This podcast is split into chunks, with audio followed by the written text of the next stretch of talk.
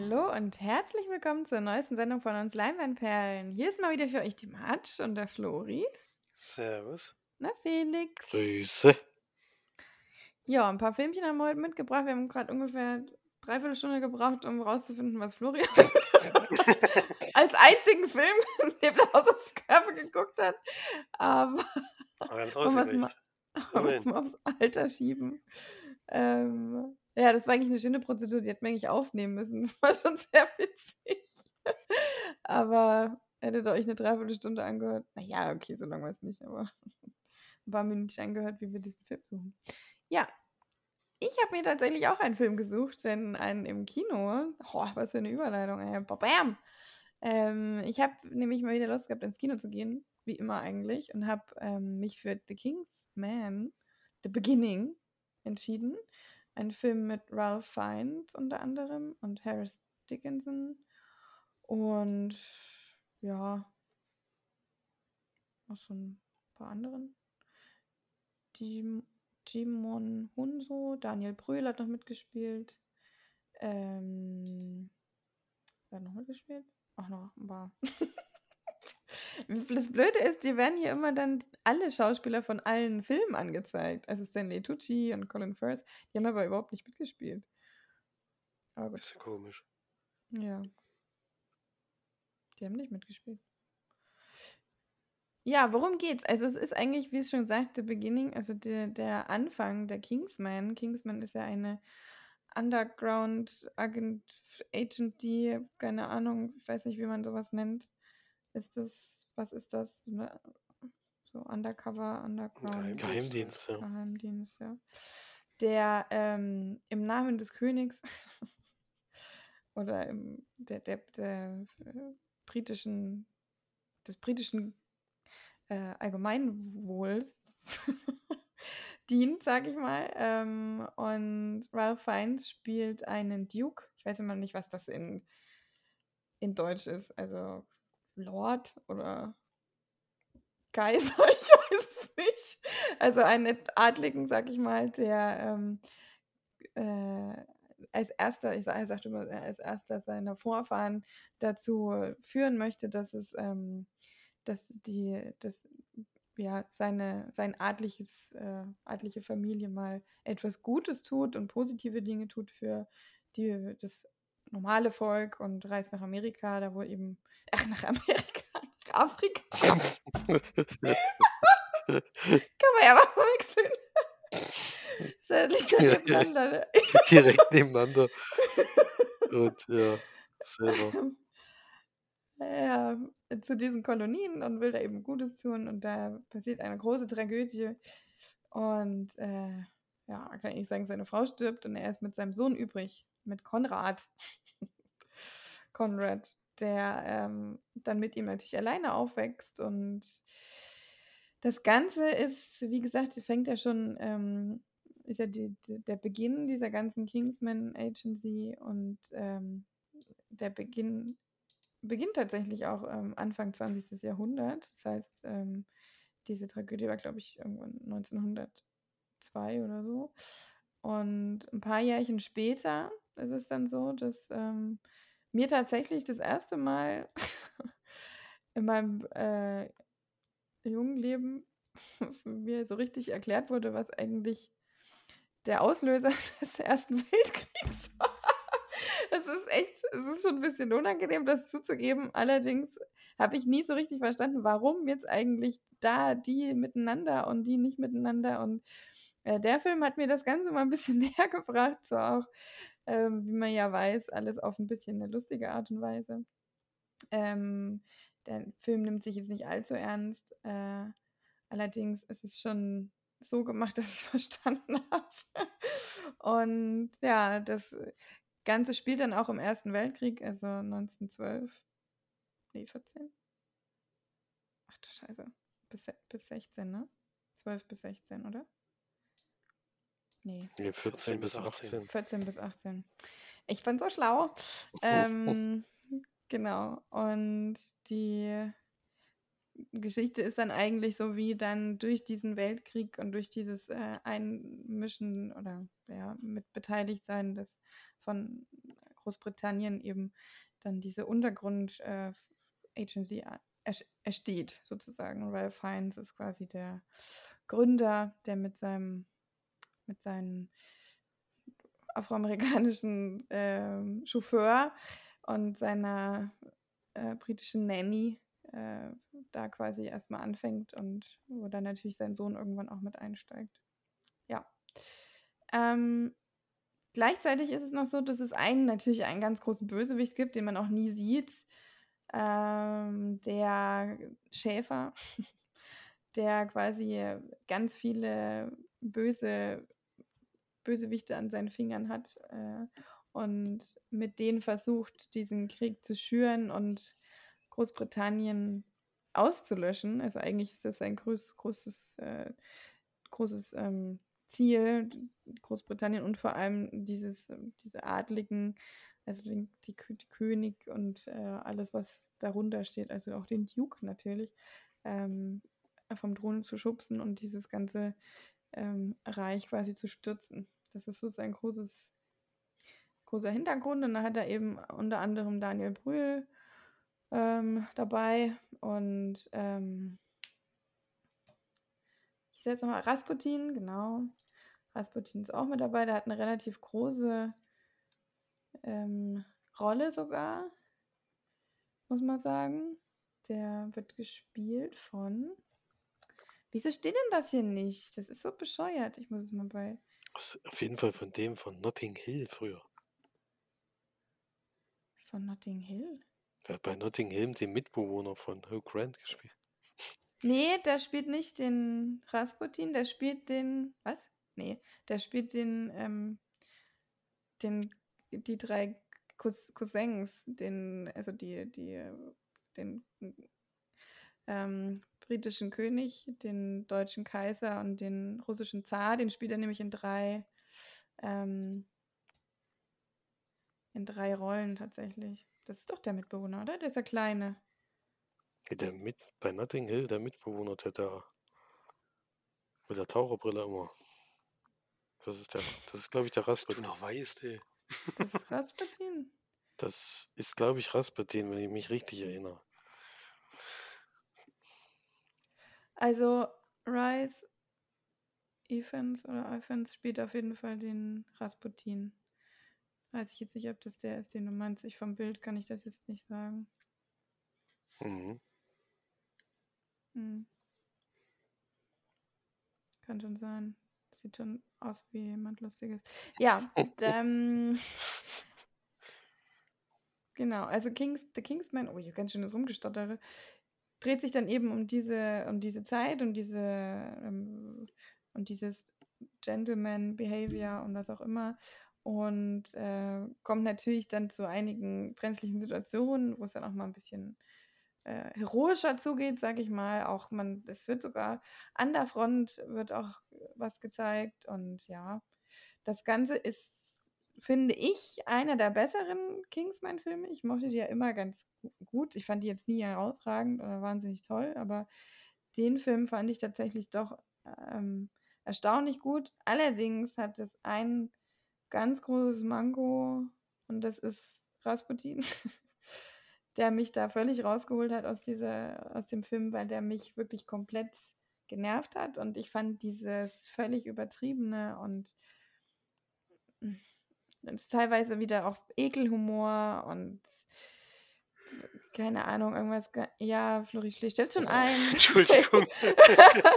Kann man aber verstehen, weil das nämlich bei dem wirklich nicht schön war anzugucken. Und wenn sie das alles komplett rausgeschnitten hätten, wäre das für mich ein runder Film gewesen und ähm, hätte wirklich für mich viel Spaß gemacht. Oder dieses Übertriebene und Eklige und das, was man eben nicht sehen will. Uh, das ist allerdings wirklich nur bei Rasputin. Ansonsten hat er wirklich einen guten Humor und ist relativ lustig und hat sogar auch zum, also für mich einen Twist drin gehabt, den ich überhaupt nicht habe kommen sehen. Das war echt, das war wirklich erstaunlich. Und dann hat er aber auch wieder einen Twist drin gehabt, den ich von Anfang an schon wusste, wo aber meine Sitznachbarin fast vom Hocker gefallen ist. Die echt so, was? das fand ich so witzig. Und ich nur so, naja, es war schon sehr offensichtlich. Aber gut, es gibt also doch ganz viele Leute, auch wenn ich im Kino so geguckt habe, es gibt wirklich viele Leute, die es dann trotzdem noch total überraschend finden. Obwohl das mittlerweile bei jedem zehnten Film schon immer gleich gelaufen ist und bei dem auch wieder, was ich jetzt aber dem Film auch nicht ankreide, weil es darum auch nicht wirklich ging. Ähm, also das ist halt so ein kleiner Twist am Ende. Ähm, deswegen äh, hat mich das jetzt da nicht, äh, ist mir das nicht sauer aufgestoßen oder so. Aber allgemein fand ich den Film wirklich gut und würde den auch, auch empfehlen, aber also sobald diese Szene mit Rasputin kommt, dann gönnt er kurz, äh, weiß nicht, Handy auf oder so, guckt er mal weg und dann den Rest guckt euch wieder an. Ist schon sehenswert. Also guckt ihn euch äh, im Kino natürlich auch. Also es war wieder völlig überflüssig CGI dabei, was ich dann wieder nicht so toll finde, was man im Kino ja besonders gut sieht und zu Hause im Heimkino vielleicht wieder nicht mehr so schlimm. Aber wo ich auch gedacht habe, es hätte da auch wirklich am normalen Drehplatz machen können, aber musste ja dann so sein. Ja. Ja. Und äh, es geht auf jeden Fall auch noch weiter. Das ist vielleicht gar nicht so, gar nicht so schlecht. Man sollte auf jeden Fall sitzen bleiben. Ein bisschen. Ja, ich gebe dem 7 von 10. Also wenn das wirklich mit Rasputin nicht so gewesen wäre, hätte der bei mir bestimmt schon 8 gekriegt. Also ist schon. Also fand ich zumindest gut. Ich gucke allerdings auch wirklich sehr gerne Ralph Fiennes an. Also das würde ich dem Film auch sehr zugute halten. Ja, der wird da schon viel gezeigt, ne? Hm. Ist schon ein super Schauspieler. Super. Also, hast du, ich habe gerade gelesen, 2 Stunden 12. Was, ist das denn ein negativer Punkt? Nee. 2 Stunden 12 ging. Wenn man jetzt das bei Rasputin rausgeschnitten hätte, wäre auch kürzer gewesen. ähm, ging schon, war okay. Es muss, hätte nicht sein müssen. Also man hätte ein bisschen vielleicht, obwohl, ja, es, es war schon viel Geschichte drin. Also weil eben, es, es beginnt eben wirklich noch vor dem Ersten Weltkrieg und diese ganze Geschichte mit dem ähm, österreichischen Prinz da oder was das ist, Typ halt, erschossen wird, das wird da eben auch noch mit eingebracht und so weiter. Also es fängt wirklich von da. Deswegen habe ich es nämlich auch verstanden. Das, äh, ja. Noch mal dazu. Ja. Also ich weiß aber noch, dass wir mal zusammensaßen. Ich weiß nicht, ob Felix dabei war. Ich glaube, Flori war dabei. Und ich glaube, unser großer Bruder. Und dass ich mal gefragt habe, warum ist eigentlich der Erste Weltkrieg ausgebrochen? Und es wusste irgendwie keiner so richtig. Deswegen, da haben wir uns damals zwar schon belesen und da ging es auch um diesen österreichischen, was ist denn das, Kronprinz oder Typ halt, der, da, auf den es ein Attentat gab. Und da ja, habe ich aber trotzdem damals dann noch nicht so richtig verstanden, warum dann Russland, Deutschland und England und dann irgendwann auch noch Amerika. Aber jetzt weiß ich's. Endlich. Hm. Könntest du das dann alles beantworten? Ja, alles sicher nicht. Aber das mit dem Fenstersturz habe ich noch gewusst. Dass das der Auslöser war. Fenster? Ja, war das nicht Fenstersturz? Von dem... Im Film nicht. Weiß ich aber nicht, ob sie es abgewandelt haben. Das kann ich jetzt nicht beantworten. Da müsste ich mich nochmal richtig belesen. Also ich bin mir jetzt auch nicht mehr hundertprozentig sicher, aber ich dachte, das wäre der Auslöser gewesen, dass da. Ja. Er ist halt umgebracht worden, aber das ist jetzt nicht aus dem Fenster gefallen. In dem Film zumindest nicht, aber. Ja, das war unser Kinofilm für die Woche. Tut mir leid für das Zusammengestottere, aber ähm, ist immer blöd, wenn das nicht einfach alles so auf einen Blick angezeigt wird. Bei, ja. Genau, äh, ich würde sagen, dann machen wir weiter mit der Hausaufgabe, denn die hat uns ja jetzt dieses Mal Flori aufgegeben. Mhm. Mhm. Wie bist du denn darauf gekommen? Also ich meine, da wird ja schon viel besprochen, aber... Ja, der wird ja auch offensiv angeboten bei Netflix. Und ich hatte sowieso Lust, den zu sehen, weil Adam McKay-Filme, die letzten haben mir eigentlich alle gefallen. Deswegen hatte ich ja schon Hoffnung. Big Short hat er jetzt gemacht und Weiß zuletzt. Also jetzt wirklich nur die letzten zwei oder drei. Der hat vorher auch viele so Komödien gemacht, die jetzt nicht so meins sind. Aber da hat er sich jetzt wirklich davon losgelöst so ein bisschen und hat da jetzt doch einen eigenen Humor entwickelt, finde ich. Das merkt man bei dem Film auch wieder. Es gibt, ist nicht mehr so dieser Pups-Kacker Scheißhumor, den er früher auch gemacht hat. den ich jetzt wirklich nicht brauche. Äh, davon hat er sich ein bisschen losgelöst, finde ich. Und das merkt man bei dem Film auch wieder. Äh, es geht natürlich um Don't Look Up, ähm, der jetzt gerade sehr offensiv von Netflix beworben wird. Und wie in letzter Zeit immer, wenn Adam McKay äh, ruft, äh, kommen alle. das ist wirklich, ist wirklich, wieder ein Cast, äh, der seinesgleichen sucht.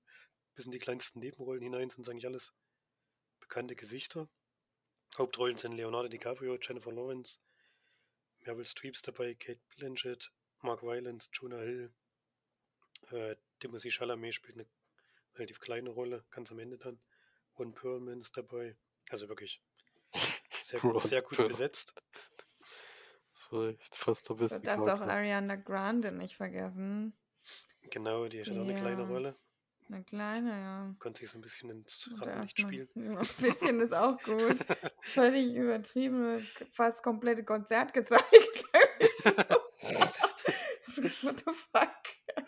ja, okay. Ja.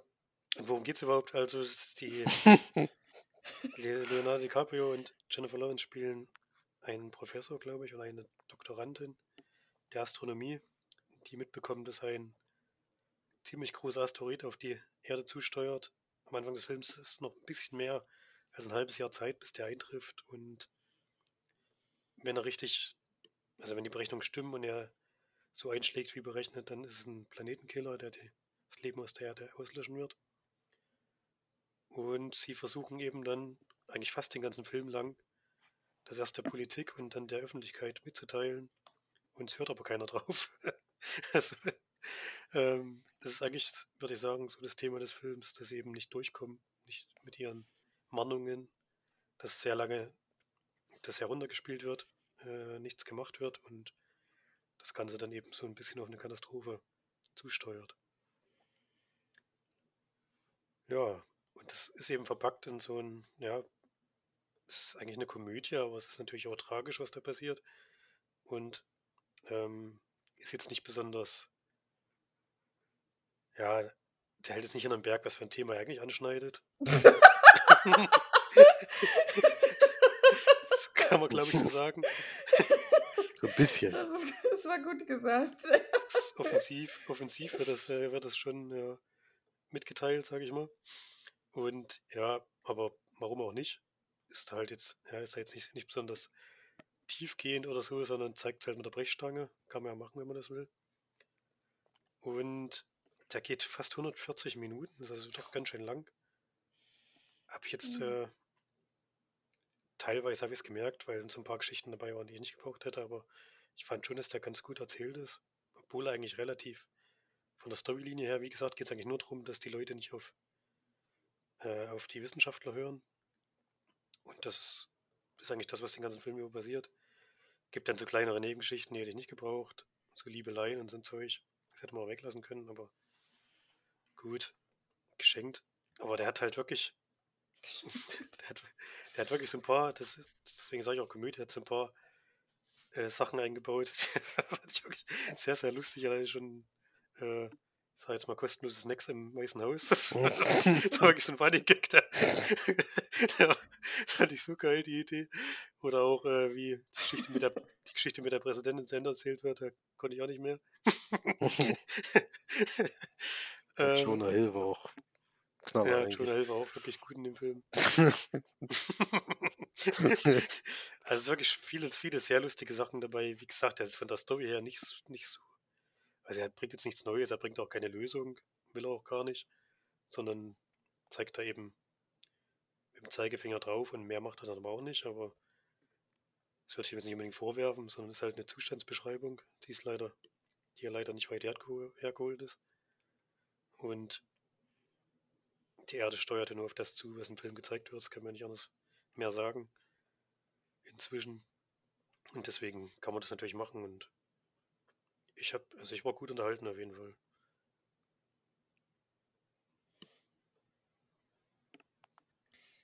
Ja, ich nicht. also ich finde es auch lustig, dass du sagst, dass du da gelacht hast. Ich habe wirklich nur einmal gelacht. Im ganzen Film und das war wirklich dann, wo dann Jennifer Lawrence wieder angefangen hat mit ihm. Dass er, dass er nicht versteht, warum er für Geld wollte. Da musste ich schon da wirklich sehr lachen. das klingt, klang halt so, wie als würde es irgendwas übelst krasses philosophieren. Und dann, und dann wollte er wirklich das Video zahlen. Da musste ich schon wirklich sehr lachen. Aber sonst, also das war für mich ein völlig belangloser Film. Das war so offensichtlich. Es ist einfach so offensichtlich, worum es geht und dass das so kritisch, kritisch sein soll und so.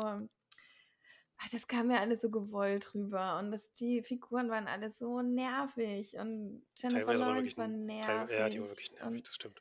Ähm, ich fand auch Leonardo DiCaprio nervig. Der war so, ach, so, ich weiß nicht. Ich fand auch Meryl Streep furchtbar. Ich fand, ich habe die noch nie so schlecht gesehen. So, die hat mich überhaupt nicht überzeugt. Also null also in dieser, in dieser Sache. Und ich weiß nicht, die ist so eine gute Schauspielerin. Klar, Jonah Hill ist schon so ein, so ein witziges Nebending war, aber das hat mich jetzt auch nicht zum Lachen gebracht. Also das war so, so ein kleiner Schmunzler oder so. aber dann auch, das war auch wieder so völlig überzeichnet, auch wo er da an diesem Pult stand und da so dumme. Ich fand das, das hat mich überhaupt nicht. Vielleicht ist es auch ein Film, den man zusammen gucken muss. Ich weiß nicht, wie es Felix ging. Ich weiß nicht, ob ihr du den alleine geguckt hast oder mit jemandem zusammen. Ich habe ihn alleine geguckt und da hat er überhaupt nicht funktioniert. Also mir hat er, ich fand ihn überflüssig und ähm, also das hat mir gar nichts gegeben, muss ich ehrlich sagen. Auch das Ende ist so furchtbar. Das Ende ist so furchtbar schlecht, wo ich sage, warum muss man da jetzt noch nackte Ärsche zeigen und irgendwelche nackten alten Menschen und auf irgendeinem so dummen, ne? Warum muss das jetzt so ich fand so dieses äh, das Ende, wie sie es vorher gewählt hatten, da hätte er wirklich auf einen guten Schluss wäre gekommen. Aber nee, da musste noch hinten dran so eine dumme Penis-Sache, irgendwie so ein Penishumor kommen, so ein bisschen nackt, aha, irgendwie und dann. Das habe ich eigentlich ne? nicht so verstanden, dass das als Witz gemeint war. Das ging ja in dem naja, Moment nicht aber, anders. Sag ich jetzt mal. Also das war schon mit Absicht, glaube ich, gewählt, dass die so aussahen. Also das kannst du mir nicht erklären, dass das jetzt Zufall war, dass die da jetzt so rumstolziert ja, die sind. Die haben doch nicht darüber gesprochen in der Szene. Haben sie doch auch nicht, aber da ja. muss er nicht über alles drüber sprechen, weil es gezeigt gesagt, das war der Humor. Naja, der, der Humor ist ja, dass man nackte, alte, nicht so attraktive Menschen zeigt. Das ist ja relativ offensichtlich, dass das der Humor ist in der Szene. Außer dass dann natürlich dann einer, oder das dann nicht funktioniert hat, aber das hätte man auch anders. Sie hätten ja auch so einen, so einen Anzug tragen können oder so, also wie alle Astronauten. Ich habe noch keinen nackten Astronauten gesehen, es tut mir leid, aber es ist mir noch nicht unter die, unter die Augen gekommen. Selbst äh, bei diesem, wie ist der, Passengers oder so, mit Chris Pratt, da haben die auch Sachen angehabt. Also, naja, ist ja auch egal. Also, es war mir eigentlich wirklich nichts. Es war überhaupt nicht Es war nicht mein Humor und ich fand den. Klar, vom Thema kann man schon sagen, ja, das ist, äh, zeigt schon, wie es momentan läuft. Man hofft dann natürlich, wenn es wirklich um was lebensbedrohliches, also unübersehbar lebensbedrohliches geht, dass es dann doch irgendwie ein bisschen anders ausläuft und das vor allem nicht nur die amerikanische Politik in der Hand hält, sondern auch vielleicht noch ein, zwei andere Länder. Aber gut. Hatten sie ja, hatten sie ja, aber der, es ging ja schief. das wurde ja mal ganz kurz thematisiert zumindest. Nee, aber ja. Naja, also war einfach nichts für mich, muss ich ehrlich sagen. Ich habe es mir vorher schon gedacht, weil ich auch ein paar Kritiken gelesen habe und soll ja Satire sein und hm. nee, war nicht so meins, aber ist ja nicht schlimm. Satire. Ja, Mhm. so hätte ich jetzt auch bezeichnet. Also, ich mochte ja The Big Short auch sehr gerne, muss ich ehrlich zugeben, obwohl das ein Thema ist, was mich sonst nicht interessiert. Aber ich fand das so schön aufgemacht, dass ich da wirklich Spaß damit hatte. Hier ist es ein bisschen anders. Hier ist es eher ein offensichtliches Thema, was umgesetzt wird, wo jetzt keine großen Überraschungen dabei sind. Lustig fand ich den schon. Also ich fand den teilweise sogar äh, so, dass man zwar lachen musste, aber dass es eigentlich äh, schon 'n komisches Gefühl hinterlässt, wenn man darüber lacht, weil es eigentlich schon er sehr ernste Themen sind, die da angesprochen werden oder wie eben mit den Leuten da umgegangen wird. Äh, ist nicht so ist eigentlich nicht lustig, aber man lacht dann trotzdem irgendwie drüber. Ähm, ansonsten, ja, der Jonah Hill-Charakter fand ich wirklich lustig, weil der halt die ganze Zeit immer mal wieder solche Dinger raushaut, die immer so aus dem Nichts kommen. Und Ron Perlman, wo der mit der Rakete gestartet ist, also, wo der da seine Rede gehalten hat. Fand ich auch dumm. Das fand ich. Fand ich nicht lustig. Das fand, das fand ich sehr amüsant. Ja, also das sind so Sachen halt, äh, das passt einfach gerade so gut in dem, was gerade auf der Welt passiert. Deswegen fand ich das schon amüsant. Äh, insgesamt fand ich trotzdem einer der schwächeren Filme von ihm, äh, weil eben auch die Charaktere so schwierig waren. Das muss ich auch zugeben. Also die beiden Hauptcharaktere sind wirklich keine sympathischen Menschen. Und man verfolgt sie nicht so wahnsinnig gerne, aber ansonsten fand ich es fand einen okayen Film von, von Netflix-Filmen, war das für mich einer, der immer wieder überdurchschnittlich war. Also ich gebe da sieben von zehn. Da bin ich dabei. Oh, da gehen wir ganz schön auseinander. Jetzt haben wir schon bei der Besprechung gemerkt. ja, ich gebe drei von zehn. Das ist nicht für mich. Aber ist ja nicht schlimm. Ich war zumindest nichts Schmerzhaftes, sag ich mal. Was sonst also, da muss ich sagen, passiert. Ja, da muss ich sagen, da hat der, der Rasputin hatte mich dann schon, hätte mich schon eher rausgeholt, als jetzt, wenn der Rest des Filmes bei Kingsman nicht gut gewesen wäre, wäre das schon auch einer der. Also da war der Humor in dem Film schon auf jeden Fall besser, muss ich sagen. Ist das, das ist aber zum Glück noch nicht so eine lange Sache. Ja, dann hat ja Felix noch was geguckt. Habe ich, glaube ich, äh, noch gar nicht gefragt. Aber du kannst ja mal erzählen, was du geschaut hast. Für mich jetzt auch eine Überraschung. Das wird eine Ü, ja. Na gut, so überraschend ist es gar nicht. Denn ich habe einen Marvel-Film nachgeholt, den ich, der im Oktober gelaufen ist. Der heißt Eternals. Den gibt es jetzt bei Disney Plus inzwischen. Frei in der äh, im Abo. Ach, apropos, bevor wir jetzt weitermachen, Bevor ich es wieder vergesse, wollte ich nämlich ähm, meine Hausaufgabe noch aufgeben. Weil am Ende des äh, vergesse ich es wahrscheinlich wieder. Und ich hätte ganz gerne, dass wir alle mal auf Disney Plus, deswegen komme ich drauf, ähm, Encanto gucken, den neuen Disney-Film. Den habt ihr nicht geguckt, ne? Nee. Äh. Wolltest du den heute besprechen? Nee, nee, wollte ich nicht, aber da habe ich einen kleinen Vorteil zur nächsten Woche. naja, dann ist ja gut. Ja. Wenn du den eh nicht besprechen wolltest, dann passt das ja. Ja, nee, den wollte ich jetzt nicht. Also, nicht unbedingt. Gut, dann Eternals habe ich geschaut. Superhelden natürlich wieder. Wir sind mal wieder auf der Erde unterwegs, haben wieder eine große, also hier beginnt ist nicht so wie bei anderen, wo erst noch ein paar Leute zusammenkommen müssen, sondern die große Gruppe ist eigentlich schon zusammen. Das sind insgesamt ähm, ich glaube, zehn Personen, wo es eine Chefin so ein bisschen gibt. Und die sind eigentlich schon seit 7000 Jahren auf der Erde vertreten und beschützen, beschützen uns sozusagen vor einer Spezies, die äh, darauf aus ist, die Menschheit auszulöschen und die eben größere Schäden anrichtet. Und dann kommen die Eternals aus ihrer aus ihren Verstecken und greifen diese Wesen wieder an und äh, schlagen die sozusagen zurück, so dass es die Menschen am besten gar nicht mitbekommen. Weil keiner weiß, dass die Eternals sozusagen auf uns aufpassen. Und die greifen aber in andere Sachen nicht ein. Also die sind, wie gesagt, die haben alle großen Kriege da mitbekommen. Natürlich in diesen 7000 Jahren, die es eben so auf der Welt gegeben hat. Und es ist aber eine Pflicht, dass die Menschheit sich selber äh, weiterentwickeln muss sie keinen Einfluss drauf nehmen können. Das könnten sie natürlich mit ihren Fähigkeiten. Also vielleicht mal so kurz zur Beschreibung, wen es da alles gibt. Also es gibt eigentlich einen Superman, der kann das gleich wie Superman. Dann gibt es einen, die ist, eine, die ist extrem schnell, also eigentlich Flash. Dann gibt es äh, einen, der kann Gedanken beeinflussen. Dann gibt es eine sehr kräftigen Typen, äh, einer, der mir aus seinen Fingern schießen kann und sowas.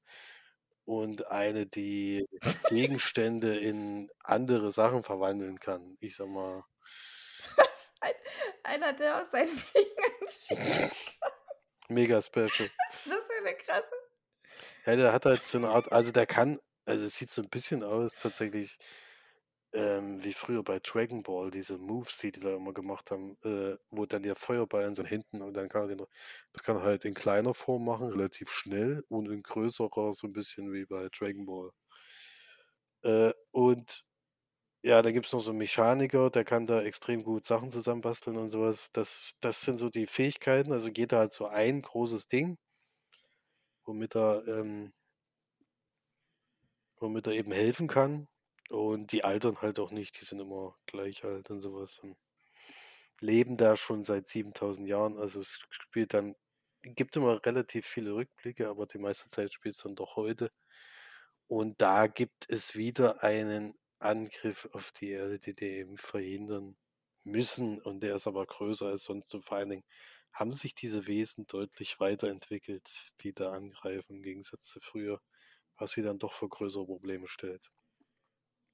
Ja.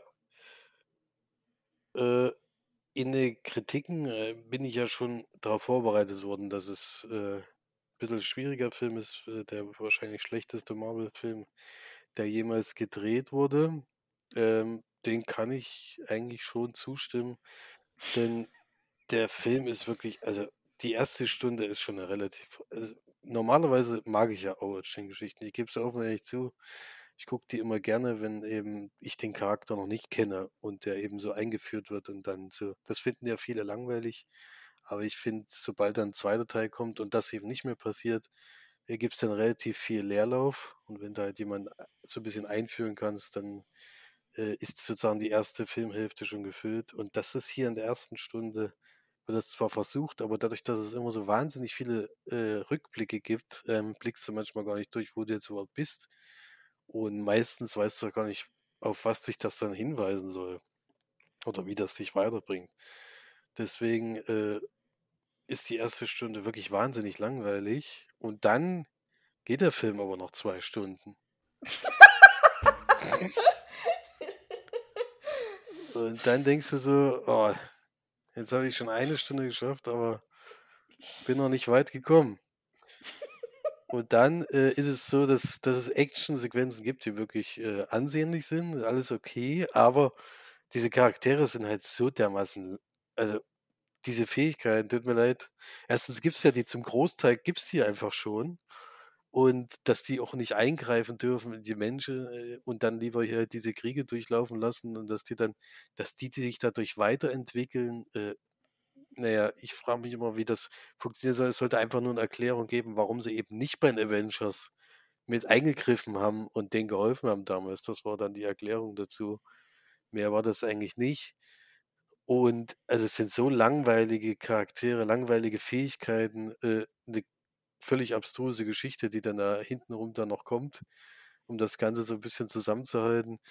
Also wirklich, damit haben sie sich keinen Gefallen getan mit diesem Film. Und ich kann nur hoffen, dass die jetzt nicht äh, auch noch, ich meine, die Gruppe ist ja schon so groß, dass keiner mehr das überblicken kann, wenn da die Filme kommen bei den Avengers. Aber wenn die da jetzt auch noch dazu stoßen mit ihren, ja, nicht so tollen Fähigkeiten, dann äh, lohnt sich das irgendwie nicht mehr so richtig äh, zu gucken. Also es äh, kam wieder am Ende natürlich im Abspann, man musste natürlich wieder warten, bis es, bis es aufhört und dann kam noch was Wichtiges.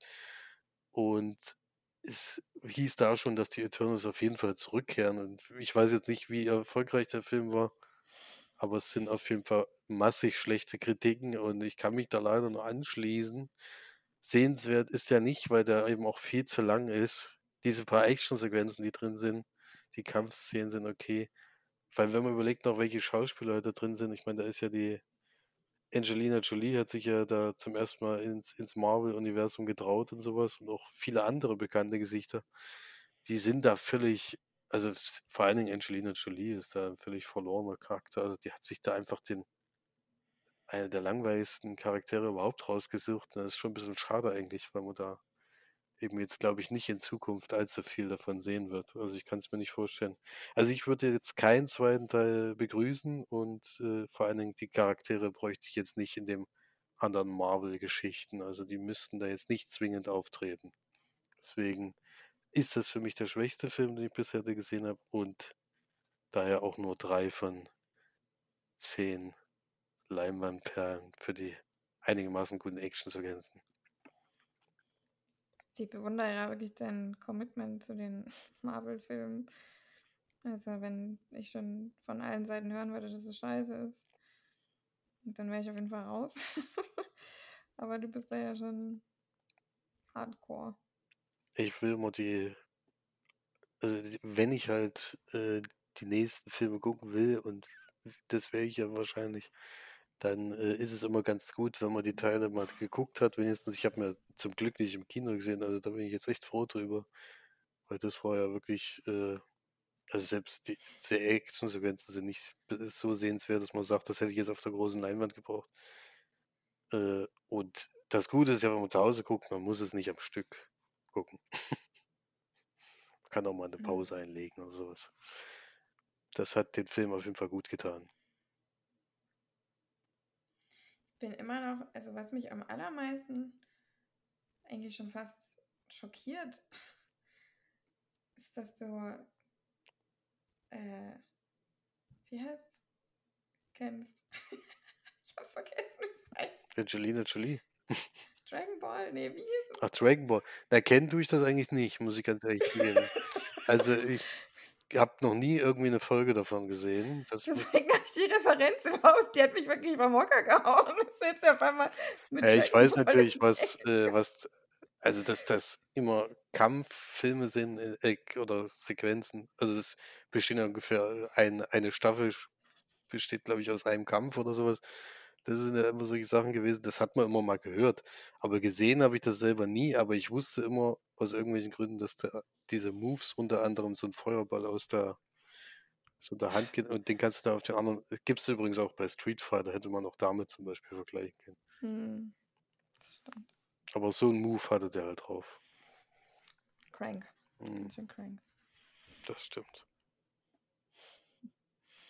Naja, das ist ja interessant, dass du den trotzdem geschaut hast. Also das vor allem drei Stunden. Das ist ja Ja, 106, also 156 Minuten ist nicht, nicht ganz drei Stunden, aber gefühlt drei Stunden, ja. Oder mehr. Hm. Hat sie sich etwas Naja, übernommen? Es ist nämlich die Regisseurin von Nomadland, den ihr March letzte Woche besprochen hat. Echt? Hat sich leider völlig übernommen. Da hat es aber einen ganz schön krassen Genrewechsel gemacht. Komplett, ja. ja. Das ist schon interessant, also was da mal ansteht. Ja. Ähm, okay, dann fange ich jetzt, werde ich jetzt einfach mal das Thema extrem drücken oder die Stimmung. Denn ich habe mir eine Doku angeschaut, tatsächlich heute noch, weil ich gedacht habe, ach komm, einen Film kannst du noch besprechen. Ein bisschen Zeit hatte ich noch. Und die Doku, beziehungsweise ähm, True Crime Doku, ähm, das von 2020, gibt es auf Netflix, geht eine Stunde 22. Und die, der Fall ist eigentlich eine, also, ach so, heißt übrigens American Murder. Ähm, die Bilderbuchfamilie oder The Family Next Door. Das ist bitter. Hast du geguckt? Okay. Hast du besprochen? Nee. Okay. Weil ich hätte dir das tatsächlich auch empfohlen, äh, allerdings mit Warnung. Wahrscheinlich weißt du auch warum. Ähm, es geht tatsächlich im Film, also die Geschichte an sich ist relativ, oder äh, nicht relativ simpel, sondern kurz zusammengefasst. Es geht eigentlich darum, dass wir eine amerikanische Familie kennenlernen, also Mutter, die auch an Lupus leidet und ähm, eigentlich schon so ein bisschen aufgegeben hat, dann aber einen Mann kennenlernt, der mit ihr dann auch eine Familie gründet, zwei Töchter hat und sie dann auch wieder schwanger ist und eigentlich alles sehr gut aussieht, die auch ähm, sich äh, in Social Media ziemlich präsentiert mit ihrer Familie. Kann man davon halten, was man will, aber macht sie nun mal. Auf Facebook damals tatsächlich noch. Und ähm, hm, die Doku geht eigentlich dann relativ schnell so weiter, dass äh, sie und die Kinder verschwinden und es dann darum geht, ähm, dass aufgedröselt wird, was da jetzt eigentlich passiert ist. Allerdings muss man sagen, es klingt zwar wie eine normale Doku, ist es aber überhaupt gar nicht, weil die Machart wirklich wahnsinnig ähm, anders ist und vor allem auch sehr, sehr also, emotional. Man, es zieht einen wahnsinnig rein, weil alles, was man sieht, ähm, nicht nachgefilmt ist, sondern ähm, Teile, also oder, oder Ausschnitte aus beispielsweise ihren Facebook-Videos, dann Ausschnitte aus Überwachungsvideos ähm, vom Nachbarn, dann von diesen Aufnahmen vom Polizisten, der eben zum Tatort oder zum, zum Haus kommt, wo sie dann verschwunden ist, die dort auf die ähm, Person treffen, dann eben die Videos aus dem, äh, aus dem, ja, äh, Vernehmungszimmern und also ganz viele ähm, Home-Videos und ganz viel einfach wirklich reale äh, Videos aus dem Zusammenhang dieser, dieses Verbrechens sozusagen oder die, dieses Falls. Ähm, was ich so noch nie gesehen habe, weil es gibt weder eine Off-Stimme noch äh, jemand, der da durchmoderiert oder ähm, die darüber spricht, äh, vor der Kamera sitzt und einfach redet oder interviewt wird, sondern es ist wirklich, es sind nur diese realen ähm, Schnipsel, die da gezeigt werden.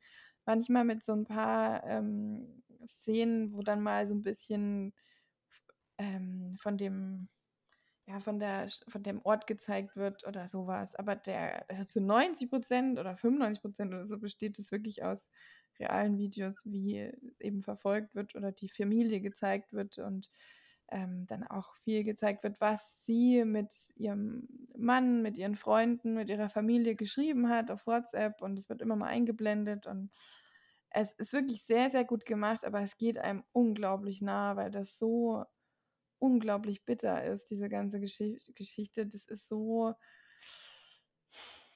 Also, es ist auch so. Man kann es nicht richtig begreifen. Diese ganze Sache kann man nicht begreifen. Und es ist. Man wird da so richtig erschüttert zurückgelassen. Also, ich weiß nicht, wie es dir damals ging, Felix, aber ich fand durch diese Machart hat mich das so mitgenommen oder so mit reingezogen oder in diese Familie genommen, dass mich das so schlimm jetzt wirklich auch betroffen hat am Ende, dass mich das so wirklich richtig, richtig traurig gemacht hat. Es ist so sinnlos einfach. Es ist so eine, so eine sinnlose Geschichte, die einem einfach wirklich nur fassungslos zurücklässt. Hm. Ja. Es ist halt schwierig nachzuvollziehen, was da passiert äh, mit den Menschen sozusagen. Also man kann es jetzt natürlich nicht verraten, aber es ist eine Situation, wo man eben einfach da sitzt und denkt, dass äh, man kann es einfach nicht begreifen, wie sowas passieren kann. Aber Mhm. das Und bis zum Schluss ist es eigentlich so, dass man auch vieles nicht glaubt und vieles nicht, ja, so man hofft vor allem die ganze Zeit selber, dass es anders ist. ja. Und das, also man, man, der, der Täter, sage ich mal, der dann auch gezeigt wird, ähm, der, dem glaubt man auch bis zum Schluss vieles nicht. Also das eine, was er behauptet hat, sowieso nicht, aber bis zum Schluss ist schon einiges sehr unschlüssig. Ja. Also, Flori, würde ich dir sehr empfehlen zu gucken, weil das wirklich auch eine besondere Art ist, das zu machen. Aber man muss sich darauf einstellen, dass das einen wirklich auch sehr mitnimmt. Also. Ja, das muss schon der Stimmung sein. In so einer Stimmung ist man nie. Nee, dafür, dafür auf jeden Fall nicht. Das geht überhaupt nicht. Also da muss ich dir den Zahn kann ich dir schon mal ziehen. Aber ich meine, du guckst ja auch gerne Krimis und so auf True, True äh, Stories. Aber ja. Was haben da mit Starana Tate geguckt? Das war, glaube ich, keine True Story. Aber wie viele haben da eingeschaltet? Irgendwie. Keine Ahnung. müssen wir Ich glaube, das waren lesen. die, be die beste. Warte mal, doch, das war, glaube ich, die beste. Äh, wie war denn das? Jan Josef Liefers hat das gepostet bei Instagram. 14,16 Millionen Menschen. Das müsste mal überlegen, ey. Das ist schon eine Menge, ja. Vor allem sitzt ja meist nicht nur einer vom Fernseher. Das ist eigentlich noch mehr, die das gucken. Ja. Ja. Ja, Warst war du jetzt wenigstens gut, oder? Also ich mich Naja, interessiert ein halt bisschen dann, Tatort, ein interessiert bisschen mich dann, null. Aber gut. Ja, Münsteraner Tatsache ist nur noch ein bisschen humorig, sag ich mal. Die Geschichte war aber jetzt wirklich an den Haaren herbeigezogen. Also. Das sagen sie jetzt mittlerweile bei jedem Tatort. Die Geschichte war schon, war schon nicht gut. Oh, Tatort. Ich meine, guck die Scheiße Ja. auch nicht mehr. Der Axel Brahl-Charakter war halt Hauptverdächtiger dann und wie das aufgelöst wurde, dass es jetzt vielleicht nicht war, kann man sich ja denken, aber das war schon ganz schön quatschig. Der Tatort ist halt so eine, wird halt einfach geguckt, egal. Hm. Ist halt Kult, genauso wie alle Wetten das geguckt haben, obwohl es scheiße war. Wenn wir mal ganz ehrlich sind, es war ultra langweilig und ist nichts passiert. Jetzt kommt es aber wieder. War doch nicht nur einmalig. Ich so, da ist aber wirklich, wie lang ging denn das immer, ey? Oh, das war das Einzige, was interessant war, waren diese Spiele und dann, also das war ja Selbst die waren ja teilweise. zum Ende mega war lange, das ne? nur noch Mist und dann auch immer, ja, jetzt kommt der Promi. Und das Lustige ist, dass, ähm, es gibt ja wirklich mehrere YouTube-Interviews mit Leuten, die da waren, so aus Amerika und die alle völlig fassungslos wieder nach Hause gekommen sind, überhaupt nicht gecheckt haben, was ist eigentlich passiert. Und Also ich glaube, wer hat denn das gesagt? Irgendjemand hat gesagt, bist du da mit einem Auto in das Studio gefahren? Und dann muss das so riesengroß, so eine riesen Halle sein mit unglaublich vielen Menschen. Die sind überhaupt nicht gewöhnt. Die sitzen da immer so von ein paar 50 oder so und da sind das ja immer Hunderte. Du bist dann mit dem Auto reingefahren und dann saß ich da die ganze Zeit auf der Couch. Musste da irgendwelche Leuten zugucken, die es spielen. Und dann hat er gesagt, ich habe dieses Konzept überhaupt nicht verstanden. Ich weiß aber nicht mehr, wer das war, wer das gesagt Ich glaube, hat. Tom glaub, Hanks war das doch, oder? Oder Tom Hanks oder Tom Cruise, ich weiß nicht mehr. Irgendeiner war es auf jeden Fall. Ja, das war auf jeden Fall sehr lustig, dass er einfach überhaupt nicht gecheckt hat, was im deutschen Fernsehen. Das ist wahrscheinlich so, wie wenn wir irgendwie nach Asien fahren oder so und die sich da alle verwackeln und keine Ahnung, irgendwelches Takeshis Zeug Castle essen dabei sind. ja, genau. Das ist einfach nur gut. ich wäre sofort am Anfang Oh. ausgeschieden. Ich wäre überhaupt nicht mit reingegangen. Gleich erste Oh, Runde gegen die Tür gerannt, Oh. fertig. Aber auch so, wie alle immer mit übelstem Anlauf. Ja. ich glaube, die hatten da klare Ansagen. Das war bestimmt die Spielregel, oder? Du bestimmt Ja, du musstest da- glaub Durchrennen. manche sind auch hingelaufen und haben sich halt so leicht dagegen geschmissen, aber andere sind jetzt so übelst schnell. so die Schulter ausgekugelt oder so. Oh, ey, das ist so, oh, das, sowas müsste es echt noch geben. Das ist überragend. Ich glaube, mittlerweile geht es gar nicht mehr, weil einfach Nee. alle nur noch klagen würden. so. Ich kann, ich kann es auch nicht begreifen, dass das jemals möglich war. Also teilweise waren da ja wirklich Sachen dabei, die, wo es wirklich gefährlich war. Ja, und dann so, ein- so einen kleinen Helm, der auch überhaupt nicht den Nacken und so geschützt hat. Und einfach nur so oben. Weil die so sind da über. Hängebrücken gelaufen und die haben mit Kanonenkugeln auf die geschossen. Das musst du dir mal vorstellen. Ich meine, es waren nur Bälle, Ja. aber das war ro- trotzdem mit voller Wucht. Also es war schon. hm. Hat er irgendwo runter zu fliegen, ne? Und dann kannst du ja die sind ja auch ganz oft dann auf irgendwas draufgefallen und so. Kann ich mir schon vorstellen, dass da einige Rippen mal gebrochen waren und so. Das war schon grenzwertig. Mhm. Ja. Äh, okay, jetzt sind wir bei Takeshis Castle nach meinem American Murder. Passt irgendwie Ähm, nicht so ganz. Passt nicht so ganz, aber ganz gute Auflockerung mal. Ja. Flori, du hast, glaube ich, dir den Film noch hart erarbeitet. Jetzt haben wir ihn ja wieder. Ja. Spannenderweise geht es auch, also es passt eigentlich sehr gut, es geht um ein asiatisches Thema und zwar auch eins, was in der westlichen Welt äh, nicht so ist. Und das ist eigentlich auch Thema des Films. Ähm, The Farewell habe ich, hab ich noch geschaut. Mit Aquafina in der Hauptrolle. Die anderen kenne ich alle nicht. Also die kenne ich eigentlich auch nicht, ehrlich gesagt. Das ist aber eine relativ, das in Amerika relativ bekannte Persönlichkeit, anscheinend eine Rapperin und Schauspielerin und so weiter. Aber eben asiatisch ab, mit asiatischer Abstammung. Und sie lebt mit ihrer Familie, beziehungsweise inzwischen lebt sie alleine, sie studiert, aber ihre Familie ist irgendwann relativ, ich glaube, da war sie sechs Jahre alt oder so, nach Amerika gezogen. Ihre Oma und äh, Teile ihrer Familie sind aber noch in China und dort ein bisschen verstreut. Und sie bekommt mit, dass ihre Oma sehr schwer erkrankt ist. Sie hat, ich glaube, in, der Lunge Tumore und dass sie eben nicht mehr lange leben wird wahrscheinlich. Und in China ist es so, wenn Menschen schon ein bestimmtes Alter haben und sehr, sehr schwer erkranken, dann wird denen das nicht mitgeteilt, sondern die leben dann eben so lange, bis sie sterben, ohne zu wissen, dass sie todkrank sind, um ihnen eben das zu ersparen, äh, die letzten Lebensmonate oder so. Also es geht dann wirklich nur noch um Monate, ähm, eben mit dem Wissen zu, zu leben, dass sie bald sterben werden. Und es ist aber so, dass dann die Familie unter irgendeinem Vorwand nochmal ein sehr großes Fest abhält, damit eben alle nochmal sozusagen Abschied nehmen können, ohne dass sie ja sagen, dass es ein Abschied ist. Und das passiert dann dort auch. Ähm, Cousin oder so von ihr, also von Billy, die die Hauptrolle spielt, von Aquafina, äh, heiratet dann, wird ihm die Hochzeit vorgezogen, um so ein großes Familienfest zu veranstalten, äh, damit alle noch kommen können, ohne dass die Oma irgendwie stutzig wird und mitbekommt, warum eigentlich dieses Fest abgehalten wird. Und da kommt die ganze Familie zusammen und Thema des Films ist eben, dass Teile der Familie, die in Amerika wohnen, äh, mit dieser Situation nicht mehr klarkommen, dass äh, das traditionell eben so gemacht wird, sondern dass sie eben jetzt westlich geprägt sind, wo das natürlich ganz anders ist, wo es eigentlich auch verboten ist. Also Arzt dürfte bei uns gar nicht dem Patienten nicht sagen, dass er krank ist. Also das geht hier eigentlich gar nicht.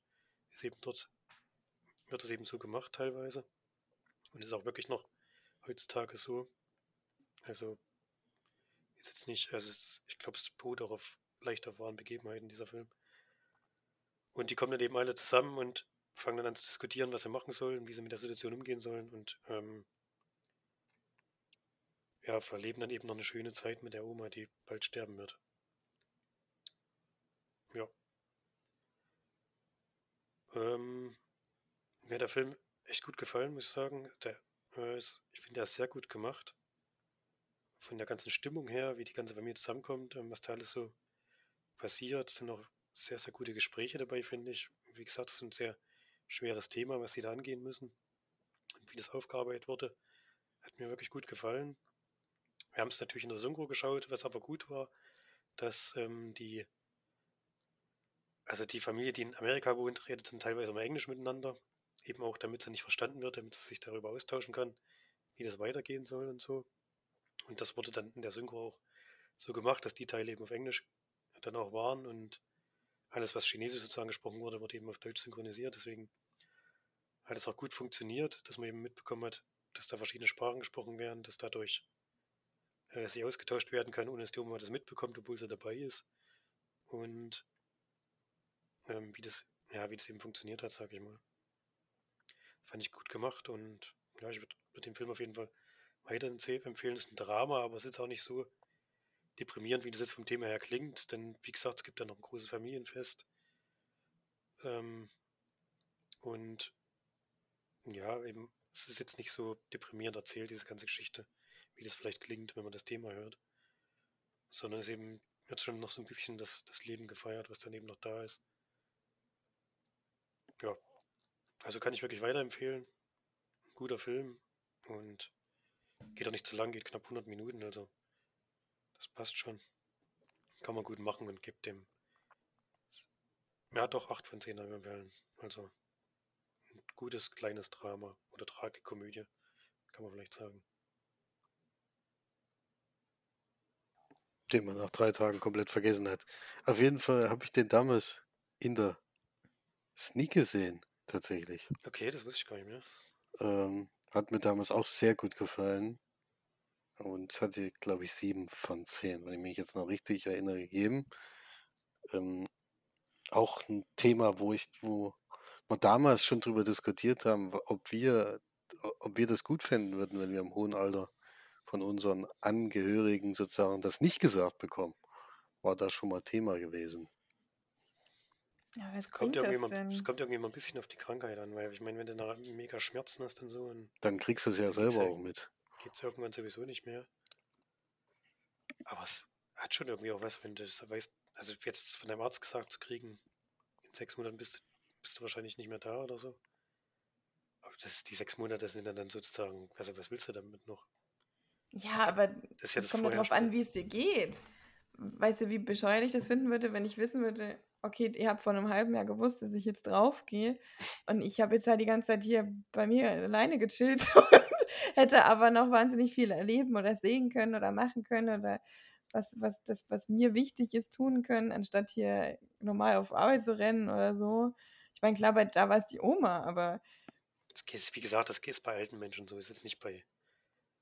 bei ja, das, aber geht trotzdem. Es nicht darum, dass jemand mit, mit Anfang 30 nicht gesagt kriegt, dass was, was passiert oder so. Ja, aber es kann ja trotzdem sein, dass die noch irgendwas machen will oder lieben will. Oder wenn die jetzt, ab wann gilt es denn? Ab 60 oder was? Oder? Das weiß ich nicht, aber ich denke hm. eher, ich denke eher über, über 70 auf jeden Fall. Vermute ich mal. Ja, aber trotzdem. Aber ich also, das, ich finde, dass jeder Mensch hat ein Recht, das zu wissen. Wenn er, wenn er sich dagegen entscheidet, ist ja noch was anderes. Aber. Er kann sich nicht dagegen entscheiden, wie soll das gehen? Ja, du könntest ja zum Arzt gehen und er kann dir sagen, äh, was weiß ich, ich sage Ihnen jetzt das Ergebnis oder nicht. Oder wie lange oder was auch immer. Ne? Du kannst ja sagen, ich will nicht wissen, wie lange ich noch habe oder. Also ich weiß nicht. Das ist ja, es ist schon eine komische, ich hatten wir ja damals schon so besprochen, es ist eine, schon eine komische Tradition, die ein, wo man nicht so richtig weiß. Weil manchmal ist es vielleicht äh, für den Menschen gar nicht so schlecht, wenn er es nicht weiß, aber ich wüsste auch nicht, in welcher Situation man das. Äh, ist ja wahrscheinlich eher andersrum, dass man es selber dann nicht den äh, Angehörigen sagt. So rum ist es ja oft, leider. Ich meine, was bringt es dir denn, dass du es nicht weißt? Ja, ich glaube, wenn, Also, du- wenn du gesagt kriegst, du hast noch sechs Monate Leben, ist, glaube ich, also ich, Das, ist dein, dein, dein, das bestimmt doch dein ganzes Leben ab dem Zeitpunkt. Ja, aber du kannst es ja dann auch dementsprechend gestalten. ich weiß nicht, ob Ja, du da so richtig darauf, also ich wüsste nicht, wie man darauf reagiert, wenn du das weißt, ob du dann sagst, na, jetzt mache ich noch eine Weltreise. Das ist jetzt, ich, ich wüsste jetzt nicht. Keine Ahnung. Nee, man muss ja nicht gleich eine Weltreise Ja, es machen, aber okay. ich mein, du kannst erstmal noch irgendwo hin, wo es dir vielleicht gefällt, oder du entscheidest dich dann eben so und so zu sterben oder da, da zu sterben oder mit den Menschen mehr Zeit zu verbringen. Oder ich meine, wenn da, ich, es ist doch auch relativ offensichtlich, wenn du als Person gehst zum Arzt, so als Oma gehst zum Arzt und dann sagt er so, nee, alles gut, äh, können nach Hause gehen und dann verbringt auf, auf einmal jeder in deiner Familie übelst viel Zeit mit dir. Schon ein bisschen offensichtlich. Also haben sie gut versteckt in dem Film auf jeden Fall. Die. Okay. Ja, die verbringen ja auch nicht die ganze Zeit. Also die, die sind neben mir völlig verstreut eigentlich. Die kommen wirklich ja, aber ich meine, das ist ja dann auch zusammen. blöd. Dann, sieht, dann ist, wissen die an dem einen Familienfest, wir sehen die jetzt noch zum letzten Mal und die Oma denkt, ach ja, nächstes Jahr sind wir so ja, damit, zum damit strugglen die auch, damit strugglen die auch die ganze Zeit. Das ist ja denen ihr Problem sozusagen. Mhm. Ja, klar, aber also ich bin mir nicht hundertprozentig sicher, ob ich das, wenn es jetzt wirklich um so einen ganz kurzen Zeitraum gehen würde, ob ich das wissen wollen würde. Keine Ahnung. Ja, aber du musst ja auch überlegen, dass du das jetzt in der Situation nicht wissen willst. Ich habe mit so unglaublich vielen Menschen, die äh, älter sind, über 70, wenn du sagst, wenn das ab 70 ist, die sagen, wenn ich jetzt noch ein halbes Jahr habe oder älter, die wird ja wahrscheinlich noch älter gewesen sein, dann sagen sie, dann ist es so. Ich weiß, dass ich irgendwann sterbe und das ist auch in Ordnung. Die sind in dem Alter, sind die ja gerade, denen ist schon bewusst, dass es irgendwann dann mal vorbeigeht. Natürlich ist ein halbes Jahr nicht schön und so weiter, aber du kannst es trotzdem dann immer noch so nehmen, weil bewusst ist es einem eigentlich dann schon. und kannst es dann trotzdem noch so nehmen und gestalten, wie du es gerne möchtest. So. Also ich hätte jetzt auch ein Problem damit, wenn ich jetzt wissen würde, ich müsste einem halben Jahr sterben. Es ist nicht so, dass ich das einfach so hinnehmen würde oder so. Aber ich glaube, wenn wir jetzt alle 50 Jahre älter wären, wäre das für uns schon nicht mehr so ein schlimmes Problem. Ja, wenn ich 50 Jahre älter wäre, wäre ich schon zufrieden. das bin ich schon ganz schön alt. Naja, das, du, du, wir wären alle so alt. Hundertprozentig. Wir wären alle noch viel älter. Es ist ja jetzt schon so, dass die Leute viel älter werden das wird sich alles noch, wir werden alle noch viel, viel älter. Das, irgendwann ist 100 keine, keine Ausnahme mehr. Das merkt man doch jetzt schon. Ich meine, wie viele Menschen werden über 80, Ende 80, über 90, sind noch relativ fit mit 90 oder älter. Das ist, ist halt so. Die Medizin entwickelt sich immer weiter. Irgendwann wissen wir wahrscheinlich nicht mehr mehr künstliche Gelenke, sondern da wird irgendwas reingespritzt und dann geht's wieder. so. Irgendwann können wir mit was weiß ich, sonst was für Knochen ewig lang existieren. Ja, ich kam als erste Schweineherz transplantiert. Ich habe gedacht, ey. Hm. das Von das arme so, Schwein, ey. Scheint ja sogar zu funktionieren. Aber wie lange?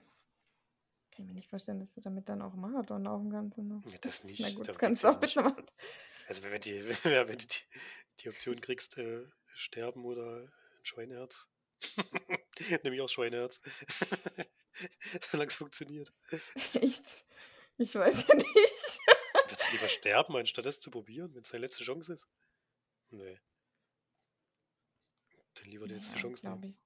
Ich glaube nicht, dass ich dann sterben wollen würde, aber ist schon ein bisschen. Naja, wollen wir mal lieber nicht drüber nachdenken. Heute schweifen wir aber auch aus, Mensch. Wir hoffen einfach mal, dass es gar nicht so weit kommt. Ja, Ja, ja. das ist schon nicht schlecht. ja. Ich habe ja jetzt ein Blutbild machen lassen, das ist alles gut. Ein bisschen Vitamin D-Mangel, aber damit kann man ja leben. Sehr witzig. Welche Sonne denn bitte? Geh doch mal raus. Hab aber schon was bestellt. Deswegen geht es mir bald wieder besser. Wieder fit. Ja. Gut, ähm, wollen wir was medizinisches abhaken? Komm zu Felix letzten Film, oder? Sehr gern. Kann ich mich auch kurz halten. Ich habe noch mal einen alten Film wiedergeguckt. Ähm, und zwar hatten ja die, äh, der Vater mich darum gebeten oder angekündigt, dass er die James Bond-Filme gerne mal wieder gucken möchte. Und da haben wir ja den allerersten gesehen gehabt und da hat man schon gemerkt, äh, inzwischen sind die James Bond-Filme ein bisschen anders geworden. Äh, damals waren das noch so richtige Agenten-Ermittler-Filme. Das hatte ihm nicht so gut gefallen und hat gesagt, wir könnten ja mal ein paar überspringen. so ganz ein paar waren es nicht. Waren 30 Jahre später, haben wir jetzt äh, ne, den James Bond von 1997 gesehen, nämlich äh, Tomorrow Never Dies, der Morgen stirbt nie, mit Pierce Brosnan. Und da geht es um einen Nachrichtenbösewichten sozusagen, der gerade einen neuen Satelliten in die Welt hinausschießt und ein bisschen Einfluss auf die Nachrichten nehmen möchte und unter anderem einen Krieg anzettelt zwischen China und Großbritannien. Und das findet natürlich der MI6 nicht so lustig. Und bevor es da zu Kriegshandlungen kommt, weil es zum, äh, am Anfang erstmal für die Leute nicht ersichtlich ist, dass da Einfluss drauf genommen wird, ähm, schalten sie sich ein und sagen, wir müssen das nochmal überprüfen, bevor wir jetzt hier den Dritten Weltkrieg anfangen. Und da kommen sie dann ziemlich schnell auf diesen Nachrichtentypen und müssen da echt mal gucken, was der da so vorhat äh, und ob das nicht vielleicht direkt was damit zu tun hat. Ja, darum geht es in diesem Film eigentlich, also den so zur Strecke zu bringen und was der so vorhat. Und ansonsten ist das ein ganz klassischer James Bond-Film, wie man, na gut, ganz klassisch, vielleicht falsch gesagt, von die Pierce Brosnan-Filme. Die sind ja sehr ironisch, sage ich mal, und sehr überzogen sozusagen. Das, was davor eben gar nicht, also was davor war so eben ganz klassischer äh, Bond-Film mit Ermittlungen und ein bisschen Action und mit einem Bösewichten. Hier ist es halt, hier müssen halt schon richtig unrealistische Sachen passieren. Äh, das, was sie mit Daniel Craig dann wieder so ein bisschen abgeschafft haben. Und das ist halt eher so ein Spaß-Bond-Film, sag ich mal. Also der, der, der, der nimmt sich selber nicht so besonders ernst und auch die Umgebung eigentlich nicht, weil die Frau, also er muss noch nicht mal großartig was zu den Frauen sagen, die kommen eigentlich von alleine. Äh, da bemüht er sich ja sonst in den anderen Filmen schon ein bisschen, aber hier ist eher so, dass sie so Mitbringsel sind. Und hauptsächlich geht es halt wirklich um die Action und äh, um, ja, cool auszusehen so ein bisschen. Deswegen, also es war äh, amüsanter als jetzt der erste Film, aber für mich äh, trotzdem eher so durchschnittlicher Film, denn äh, es sind zwar Actionsequenzen dabei, die wirklich äh, gelungen sind, aber es ist schon ein bisschen Hanebüchen zum Großteil. Da finde ich den, also mein, ich werde ihn jetzt auch zum ersten Mal wieder nach langer Zeit sehen, deswegen will ich jetzt noch nicht sagen, aber in meiner Erinnerung ist ja Casino Royale der beste James Bond-Film, den ich bis jetzt gesehen habe. Äh, mal gucken, ob das jetzt immer noch so ist, wenn ich den jetzt zum zweiten Mal sehe. Den habe ich tatsächlich nur ein einziges Mal im Kino gesehen. Gucken, ob das jetzt immer noch so ist, wenn wir den demnächst äh, sehen werden.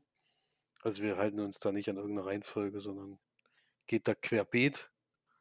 Und Tomorrow Never Dies ist auf jeden Fall so, so ein okayer Actionfilm. Den kann man auch noch gut gucken. Dafür, dass er von 1997 ist, relativ viel äh, Action handgemacht, so ein bisschen. Gibt eins, zwei CGI-Effekte, die sehen natürlich nicht mehr gut aus, aber bei einem Film von 1997 kann ich das auch nachvollziehen. Aber der Rest äh, kann man gut gucken, aber es ist jetzt nichts Besonderes. Äh, und gibt da 5 von 10 Leinwandperlen. Aber hast du schon Goldfinger geguckt? Ich, also ich bin ja jetzt sozusagen am Anfang noch, also wir hatten ja den ersten Teil geguckt und äh, unser Vater hatte dann gemeint, nee, ich möchte jetzt die alten Teile nicht unbedingt weitersehen, sondern eher Richtung die neueren gehen. Und ich gucke da aber weiter sozusagen. Und da bin ich jetzt demnächst beim dritten, der ist glaube ich von 1967. und gucke die jetzt so nach und nach durch, aber da habe ich jetzt keine Eile, ehrlich gesagt. Da, äh, das mache ich jetzt über einen längeren Zeitraum. Weil, also Goldfinger würde ich schon gerne mal gucken, obwohl da ist ja, glaube ich, doch diese eine Frau da gestorben bei den Dreharbeiten, ne? War das nicht so? War das nicht das mit diesen Goldüberzug, Frauen, ja. Aber ist Gold angesprüht waren und die ist erstickt oder so? Das weiß ich jetzt gar nicht mehr, ehrlich gesagt, aber. Hm. Aber den würde ich auf jeden Fall mal mitgucken, weil ich kenne den Film überhaupt nicht. Ich kenne immer nur dieses eine Zitat. Ähm, Do you want me to talk? no, Mr. Bond. I expect you to die. Do you expect me to talk? Ja, ähm, deswegen will ich den schon gerne mal gucken. Und der geht auch nicht so lang, ne? Die Filme damals waren noch nicht so ewig Nee, die waren nicht so ewig lang, das stimmt.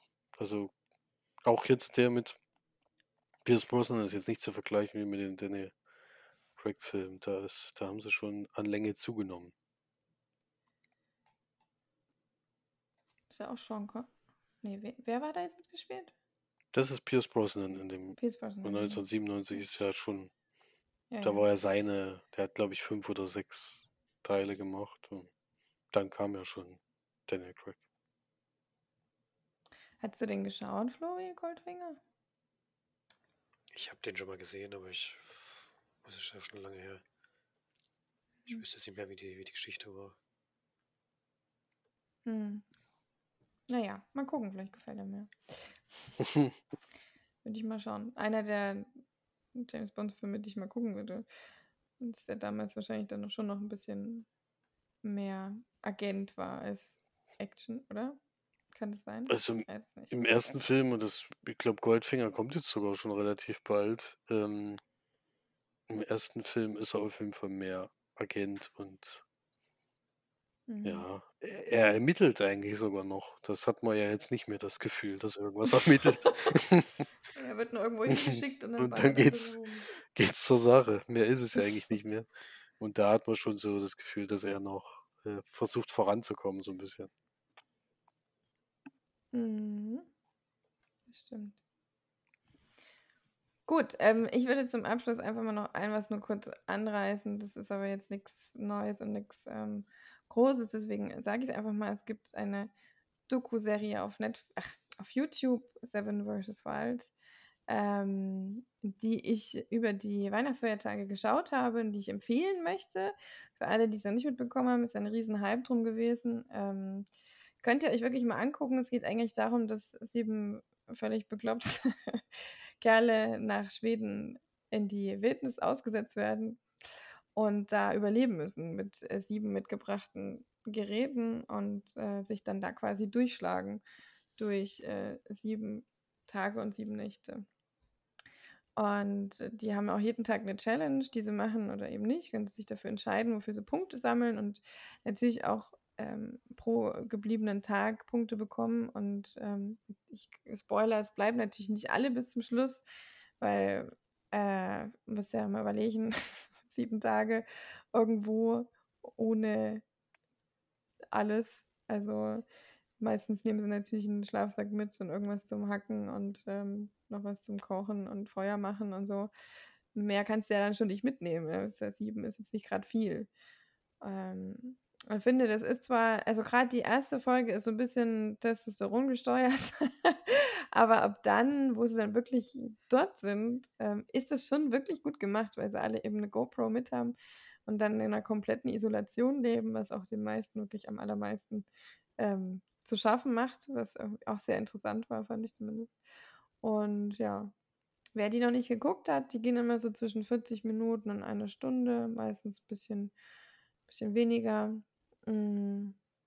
Gibt, glaube ich, 16 Folgen. Kann man mal gut nebenbei weggucken.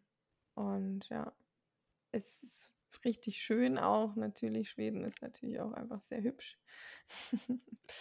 Und man kann auch manchmal ein bisschen spulen, wenn man das möchte. Ich habe es durchgezogen, aber ähm, ja. Genau. Seven vs. Wild, eine YouTube-Dokumentation, gibt es kostenlos auf YouTube. Kann man einfach so gucken. Guck. Mhm. Na gut. Habt ihr noch irgendwas zu sagen? Nö. Nee, alles gut soweit. Schade. Willst du noch was besprechen? Nee, reicht, oder? Dann, äh... Dann haben wir die 325 geschafft, Mensch. Ähm, schon auch krass. und würde sagen, dann bleibt schön gesund, geht alle schön fleißig ins Kino und wir hören uns dann wieder nächste Woche. Bis dann. Tschüss. Tschüss. Tschüss.